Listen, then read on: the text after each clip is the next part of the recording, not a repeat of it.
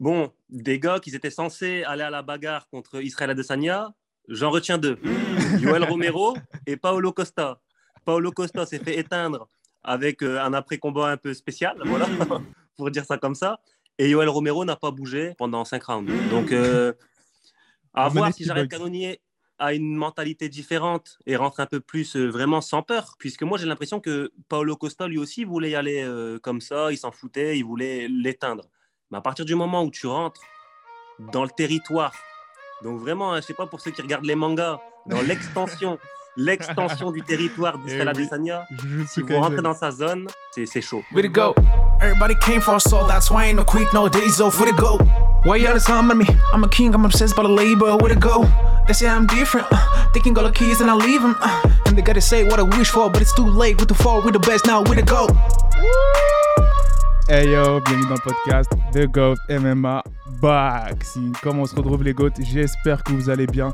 Aujourd'hui en compagnie d'un invité spécial, celui qu'on ne présente plus, celui qui fait trembler les plus grands médias, le bordel originel. Pugila, comment ça va? Ça va et toi? On, on me présente plus mais on me voit pas non plus. c'est ça, c'est ça. Tu sais, je disais à Karl, toi, t'es un peu comme Pain dans Naruto. On sait pas t'es qui sur les médias. Tu vois, tu fais être n'importe qui. c'est ça. Et bah aujourd'hui, on va faire un peu l'analyse preview dans une vidéo un peu spéciale en deux parties. La première sur la chaîne de Goat et la deuxième sur la chaîne Pugila que je vous invite à aller follow les Goat. Donc là, dans un premier temps, on va faire le preview et l'analyse des quatre combats majeurs de la carte et les pronostics finaux et leur explication, leur justification entre guillemets seront sur la chaîne du frérot Pugila. Donc là, on va analyser le combat, hein, le main event, le combat principal, le gros combat Jared Cannonier contre Israël Adesanya pour la ceinture des poids moyens à la T-Mobile Arena. Bah, on, commence par le... on commence par quel combat, Pugila? On commence par le premier combat qui opposera euh, Pedro Munoz face à Sugar Sean O'Malley. Donc, euh, donc bah, je te laisse commencer l'analyse et puis euh, j'apporterai quelques, quelques détails. Bien sûr, bien sûr, bien sûr. Alors moi, ce que je kiffe dans ce combat-là, c'est que déjà, on sait qu'on a deux bons strikers, dont un qui est excellent en personne de Sugar Sean O'Malley, mais c'est un peu, on va dire, une, opposition de style debout. C'est-à-dire que tu en as un qui est vraiment axé sur l'équipe boxing et un qui a une anglaise assez bionique, hein, qui a su éteindre même les plus forts, hein, Dominique Cruz et j'en passe, des Cody Garbrandt et d'autres. Donc là, ça va dire, pour moi, ça va être un combat assez charnière pour Sugar Sean O'Malley parce que il y en a qui vont parler vraiment, il y en a qui parlent déjà de premier vrai test pour l'américain. Euh, sachant que là, c'est quand même un des cadres, enfin pas un des cadres, mais un des tauliers de l'American Top Team, hein, Pedro Munoz. Donc c'est quelqu'un, euh, faudra faire très très très attention.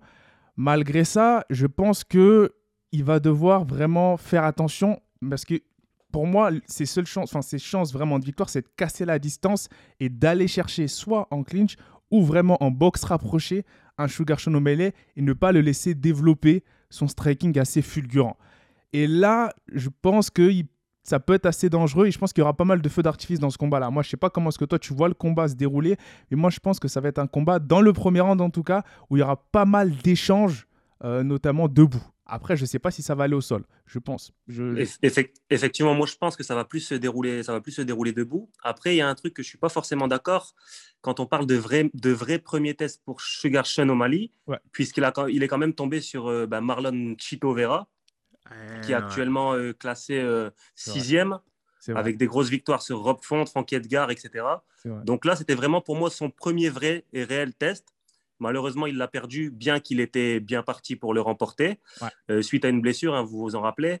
bon, une blessure, ça fait partie, ça fait partie du jeu. Hein. C'est Marlon Vera qui lui a provoqué la blessure avec, avec un kick, il n'y a pas de problème. Mhm.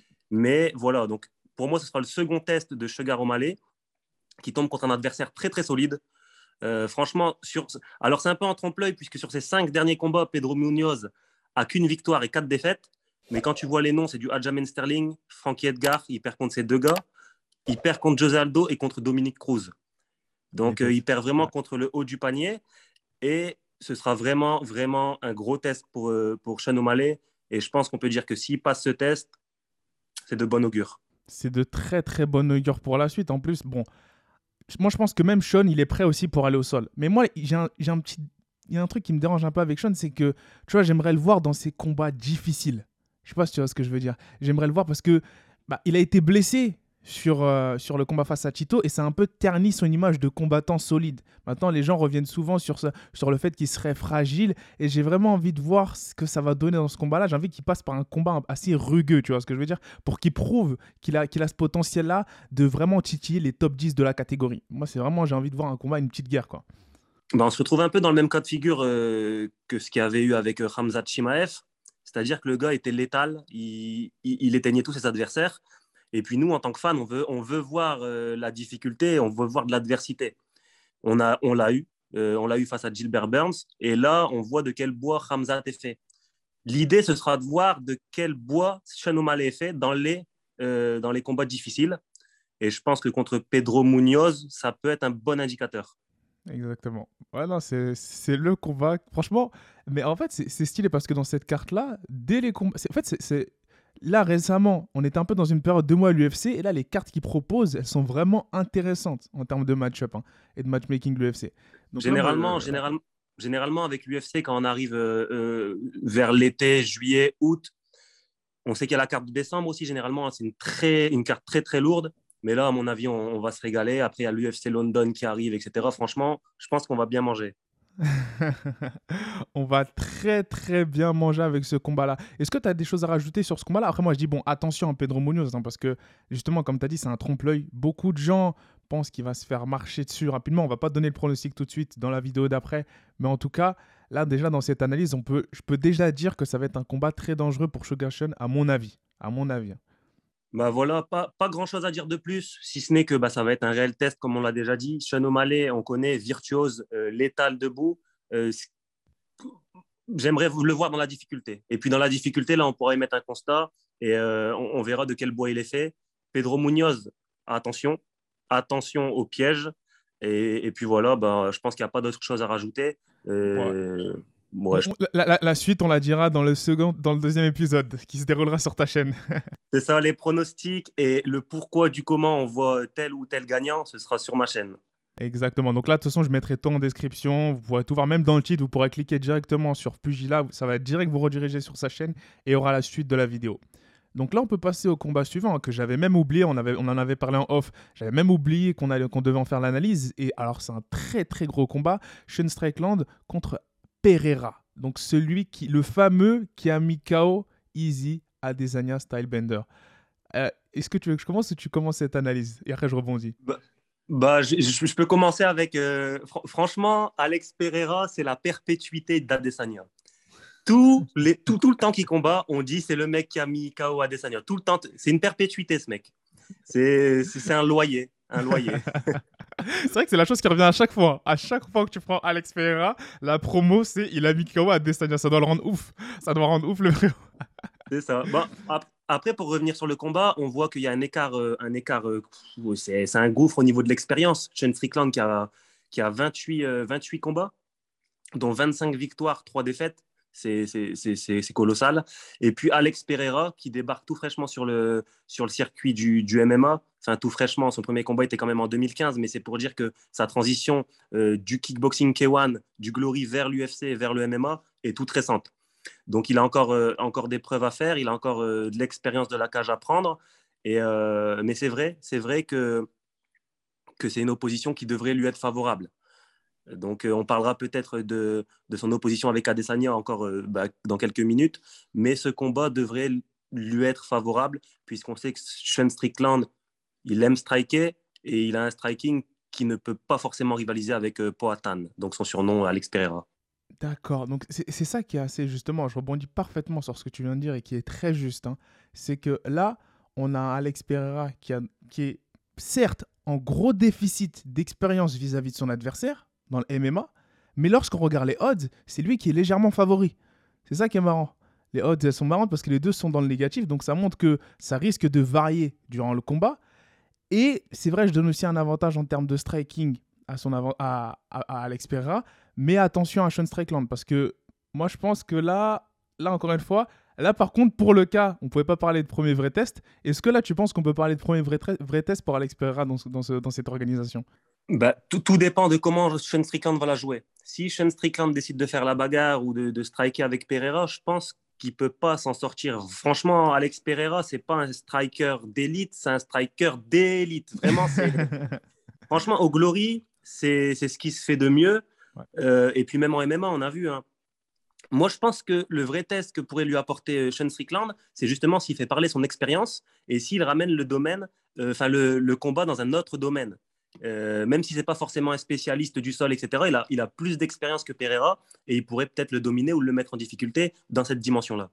Et on l'a vu hein, en difficulté hein, dans des phases de préhension Pereira, dans des combats, euh, dans ses débuts à l'UFC. On a vu à quel point, face à des personnes que certains qualifieraient de no-name, à quel point parfois il avait du mal dans les phases de grappling ou de clinch. Donc là, c'est vrai qu'il y a une vraie faille à exploiter. Cependant, il s'entraîne avec l'ancien champion light heavyweight, hein, Glover Texera.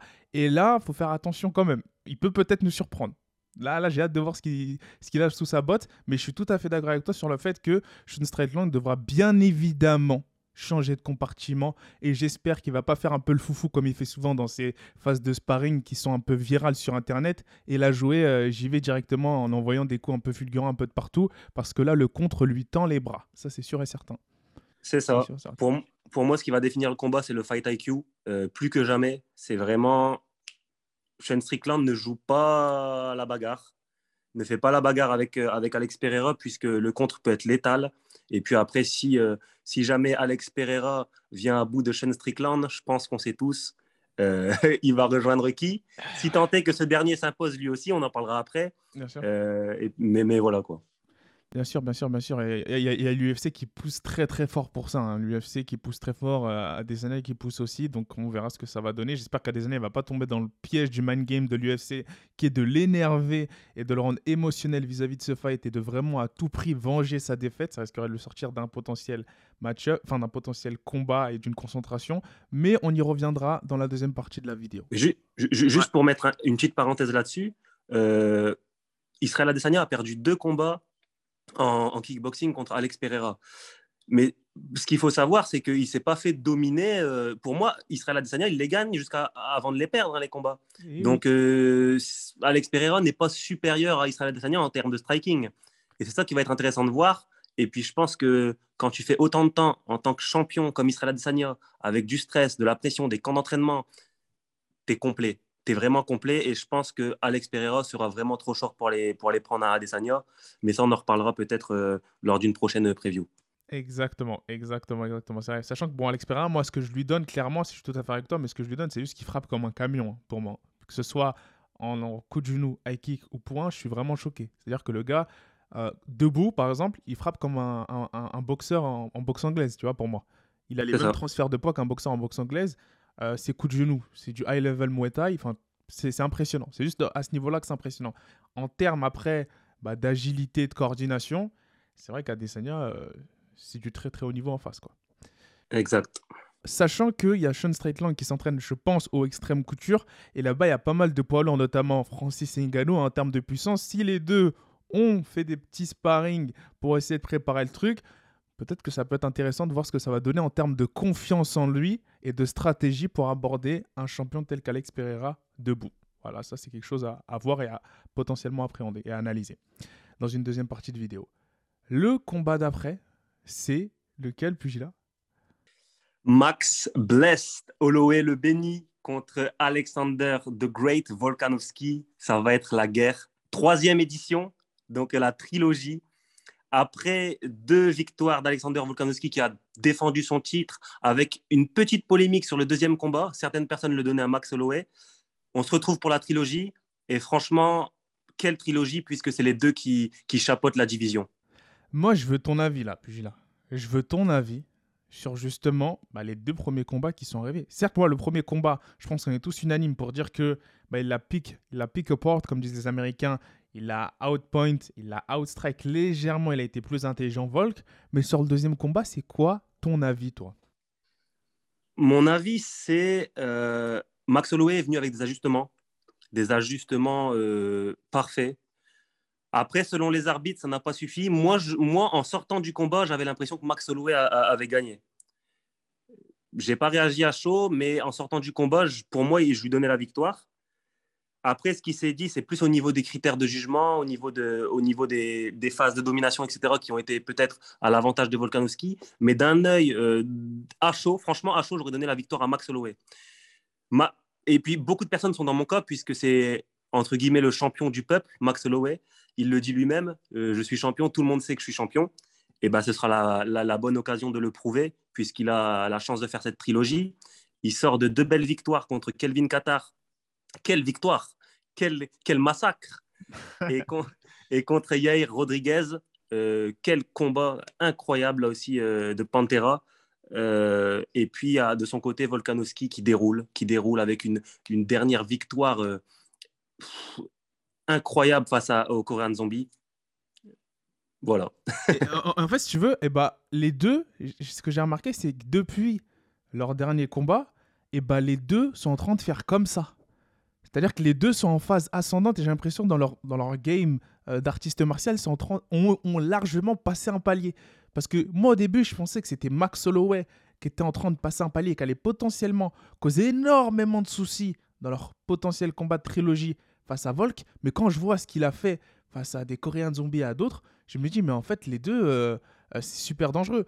La prestation de Holloway, après la prestation d'Holloway face à Calvin Qatar, je me suis dit, ça va être très chaud pour le Volkanovski. Ensuite, à chaque fois, il y a une autre prestation de Volkanovski qui me fait dire, mais en fait, non, ça va être très chaud pour Holloway. Et là, on en a un justement qui est considéré comme l'un des meilleurs pound for pound maintenant, mais qui est très, très, très sous-coté en la personne de Volkanovski. Et tu le champion du peuple. Donc, c'est vraiment une opposition pour moi qui est très polarisante et je trouve est très difficile à prédire en termes de pronostic.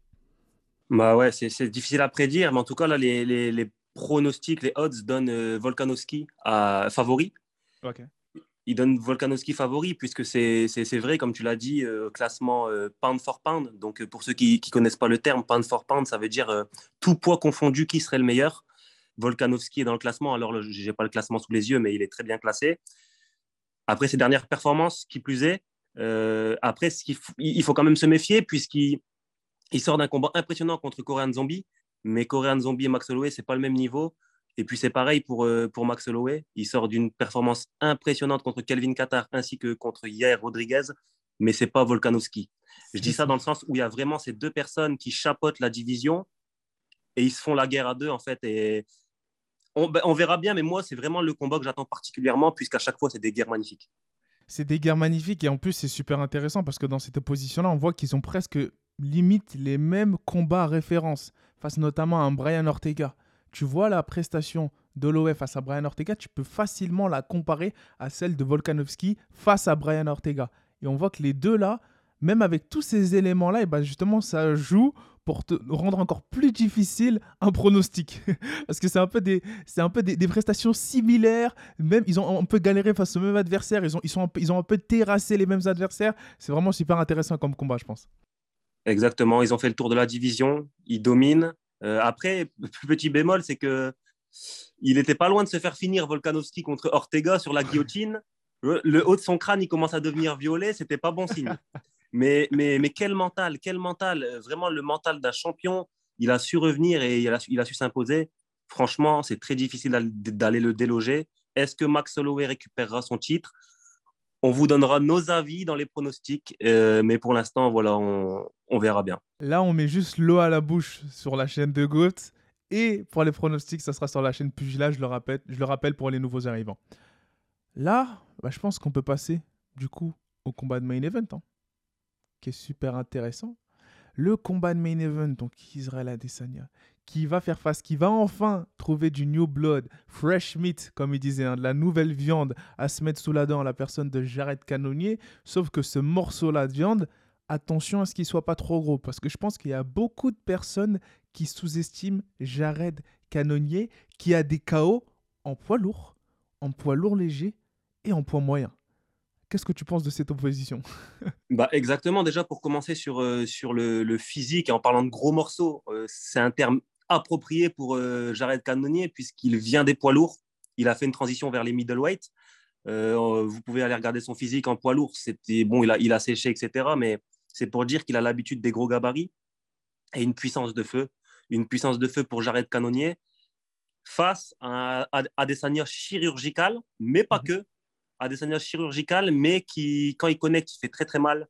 Adesanya, c'est quand, même, c'est quand même 15 KO, KO, TKO. On l'a pu le voir contre la première opposition face à Whitaker. On, a, on l'a vu contre Paolo Costa. On l'a vu contre. Voilà. Adesanya, quand il, peut connecter, il peut faire mal. Attention à ne pas sous-estimer ce combat. Attention à ne pas trop se projeter vers l'avenir, puisque puisqu'Adesanya est sûrement à, un tournant de sa carrière. Si jamais il n'attend pas euh, Poatan, donc Alex Pereira, il va sûrement s'envoler vers, euh, vers les, les, les light heavyweights pour réessayer une nouvelle fois. Ça pourrait faire un très beau combat face à Jiri, notamment. Ça, pourrait faire un ça pourrait faire un magnifique combat. Donc voilà, attention à lui à ne pas prendre à la légère ce combat. Faire attention à bien gérer la, la puissance de Jared Canonnier. Mais à mon avis, euh, bon, je ne vais, je vais pas le dire. Je ne le dis pas. voilà, je ne le dis pas. Ce pas sur ma chaîne. Mais voilà, vous avez votre petite idée. Voilà, les gens ont leurs petites idées, on en parlera sur la chaîne. Moi, j'aimerais revenir sur ce combat-là, sachant qu'on en a un qui s'entraîne justement au MMA Lab, hein, avec Benson Anderson, ancien champion de l'UFC, euh, qui a même été champion du Bellator et autres. Là, dans cette dimension-là, je trouve qu'il y a, y a vraiment, en termes de, vraiment en termes de, comment est-ce que je pourrais dire ça? En termes d'approche du fat game, tu vois ce que je veux dire? De fight spirit, comme disent les Américains, et de mentalité, j'ai l'impression qu'ils sont très similaires, même s'ils n'ont pas du tout les mêmes compétences euh, pugilistiques ou en MMA. Mais je veux dire, on a, on a en face deux combattants qui vraiment, euh, quand, quand ils se battent, euh, Stylebender dans la cage, il a vraiment une approche assez euh, martiale, tu vois. Genre, c'est assez compliqué à dire, j'ai du mal à dire, mais tu vois, il, prend vraiment exemple en référence. Euh, bah, il a cette inspiration notamment des animés. T'en as un qui a une inspiration spirituelle, qui a beaucoup de cristaux autour de lui, qui, est vraiment très axé sur les énergies. J'ai l'impression, je sais pas, c'est des personnalités qui, qui sont assez intéressantes, les deux assez similaires, je vois certaines similitudes, et j'ai l'impression qu'il y a un respect qui peut s'envoler dans la cage. C'est-à-dire qu'ils ont conscience de la force de l'autre, mais Jared Canonnier, lorsqu'ils vont en Israël la Desania, bah, on a l'impression, il a dit Je m'en fiche de toutes les personnes qu'il a combattues. Il a dit ça dans l'Amdid Je m'en fiche de tous les champions qu'il a battus, du fait qu'il soit sur un winning streak. J'y vais pour l'éteindre. Donc, moi, je, je pense qu'on peut s'attendre à vraiment une grosse, grosse, grosse opposition. Et après, il y en a qui sont pas du même avis, mais on en parlera dans la deuxième partie de la vidéo. ouais, bah exactement. Mais juste, je veux mettre une petite parenthèse sur ça, c'est que Bon, des gars qui étaient censés aller à la bagarre contre Israël Adesanya, j'en retiens deux. Joel Romero et Paolo Costa. Paolo Costa s'est fait éteindre avec euh, un après-combat un peu spécial, voilà, pour dire ça comme ça. Et Joel Romero n'a pas bougé euh, pendant, pendant cinq rounds. Donc, euh, à voir si Jared Canonier a une mentalité différente et rentre un peu plus vraiment sans peur puisque moi j'ai l'impression que Paolo Costa lui aussi voulait y aller comme ça, il s'en foutait, il voulait l'éteindre. Mais à partir du moment où tu rentres dans le territoire, donc vraiment, hein, je sais pas pour ceux qui regardent les mangas, dans l'extension, l'extension du territoire eh si vous rentrez dans sa zone, c'est chaud, c'est vraiment chaud. Donc euh, à voir s'il continue d'avoir la même témérité une fois qu'il se fait contrer, une fois, deux fois, euh, c'est un mystère. Ouais, non, c'est intéressant. C'est pour ça que je parlais de cette dimension spirituelle un peu euh, de l'artiste martial, du guerrier. Est-ce qu'il va réussir à se transcender Jared Cannonier et à pas être tétanisé comme justement Paulo Costa ou Ayol Romero Ça, c'est à voir. Ça, c'est vraiment à voir. Et je pense que ça va être super intéressant d'analyser bah, ce, genre de combat dans la deuxième partie de vidéo. Donc là, personnellement, on voit. Alors, le, le gros favori pour ce combat-là, c'est Israël Adesanya, je suppose. Hein. Adesanya, il a à moins 365. Jared Cannonier à plus 300. Donc, c'est un gros écart quand même. Euh, Adesanya, large favori. Après, comme j'ai dit, attention de ne pas tomber dans le piège. Attention. Attention à pas tomber dans le piège parce qu'il y en a qui parlent beaucoup euh, de. on y reviendra, mais il y en a qui parlent beaucoup du fait qu'il risque de se faire éteindre et tout. Ça risque d'être une promenade, une, balade de santé pour, euh, pour le champion. Il a quand même rocked pas mal de, combattants qui ont causé du souci à Desania. Et là, je fais référence à Canonier qui, avec ce crochet gauche, a failli éteindre un Gastelum ou d'autres combattants qui ont causé énormément de soucis à, Desania. Donc, il faut faire aussi attention.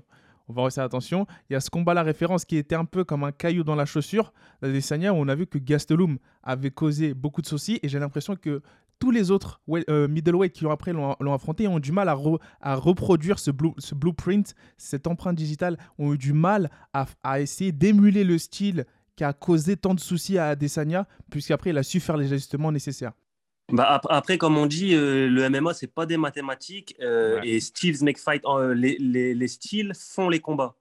Donc, un adversaire A peut très bien battre un adversaire B. Euh, bah, je ne sais pas si vous comprenez ce que je veux dire, mais en fait, c'est pas parce qu'un adversaire bat quelqu'un et l'autre a perdu qu'il va forcément battre celui qui a perdu. En fait, c'est pas forcément ce triangle-là. Et on voit que Kelvin Gastelum, lui, il avait l'avantage d'avoir une anglaise ultra rapide. Kelvin Gastelum, c'est pour moi celui qui a les mains les plus rapides du, roster middleweight. Donc, euh, surtout quand Israël Adesanya travaillait en kick, il pouvait timer avec les mains, etc.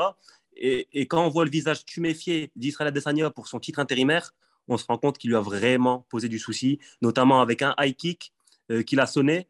Et je cite Israël Adesanya, il dit Je n'ai pas vu venir ce high kick parce que je ne pensais pas que ce petit gros savait lever les jambes. en parlant de, de, Kelvin Gastelum. Donc voilà, un combat, un, combat, un combat référence si vous ne l'avez pas vu, allez le voir tout de suite. C'est vraiment une guerre en cinq rounds magnifique. Et voilà, bah ça c'est ça c'est l'art de la guerre, hein, littéralement. Hein. Quand on fait croire à son deception, comme disent les Américains, on fait croire à son adversaire qu'on ne sait pas faire une chose pour le crucifier avec cette chose-là. Et c'est ce qu'a failli se produire. Et donc peut-être que bah, Canonier va peut-être utiliser cette approche. On va voir. Et là, je pense qu'on pourra passer à la deuxième partie de la vidéo, hein, la God Family. Là, je vous dis, on vient de faire les previews des quatre combats. Donc on a à peu près analysé et on a fait monter la sauce entre guillemets, cet effet Netflix pour vous rediriger. Donc ça c'est un petit concept hein, qu'on a, dont on a parlé en off avec Pugila, pour vous rediriger, parce qu'on arrive à la fin de cette vidéo et on va tout doucement, tranquillement vous rediriger vers la chaîne YouTube de Pugila en description ou tout simplement dans le titre. De toute façon je mettrai le lien qui va s'afficher ici de la vidéo, de la suite de l'épisode. Et sur ce, bah les gars, je pense qu'on peut vous dire à tout de suite non, c'est ça, hein. c'est ça. Puis à tout de suite, à tout de suite. On vous attend, venez, on va donner notre avis là, un petit peu. excellent, excellent. Salut les gars, et à toutes. Give me five, give me ten, call me daddy.